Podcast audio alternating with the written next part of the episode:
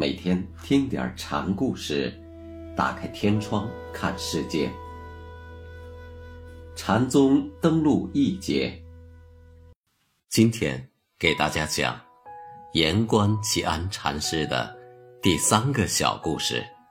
这个故事很短，只占用大家两三分钟的时间。故事的题目叫“一口棺材”。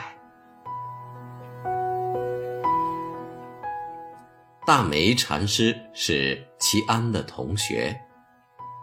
有位僧人曾经来问大梅：“什么是祖师西来意？”大梅倒也痛快，说：“西来无意。”这也是截断。但禅家只说圣地第一义不可说，不可想。却没有否认过它的存在。齐安听到大梅和僧人的回答后，说了这样一句话：“一口棺材，两个死尸。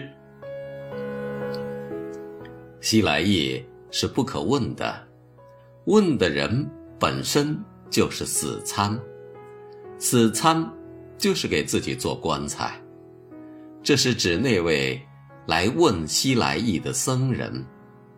不想大梅的回答虽不是死参，却是参死，也躺到棺材中去了。后来玄沙禅师见了齐安的平定，他这样评价说：“言官是个作家，作家。”就是我们今天常说的会写作的人，那个作家，但他也是禅门中的常用语，指那些活参的人，对禅宗大义有新体悟、新举证的人，都叫作家。